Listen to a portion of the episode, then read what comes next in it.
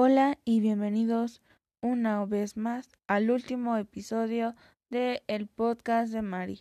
En esta última ocasión hablaré de los mejores podcasts para escuchar, así que sin nada más que decir, comencemos.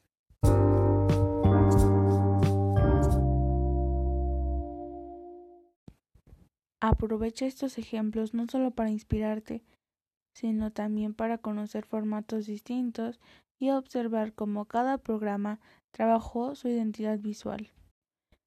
Podcast de Marta de Baile. El podcast de la conocida emprendedora y comunicadora Marta de Baile es un programa de éxito en México y se transmite de lunes a viernes. Aborda temas sobre pareja, sexualidad, bebés, salud, psicología y temas variados. Su éxito ha durado y se ha mantenido por más de cinco años. Podcast de Olayo Rubio.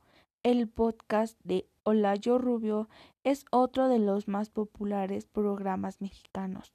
Este espacio alternativo comandado por el locutor, guionista, músico y cineasta Olayo Rubio trae la dosis perfecta de información combinando su humor irrelevante con temas actuales.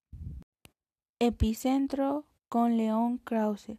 Este popular podcast trae temas actuales en un resumen semanal.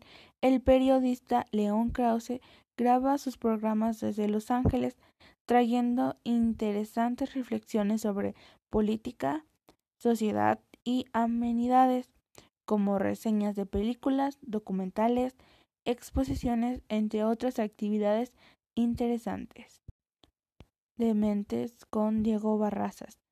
Dementes es un programa moderno y aborda asuntos creativos, innovadores y motivadores que invitan a la reflexión de una manera bastante amena.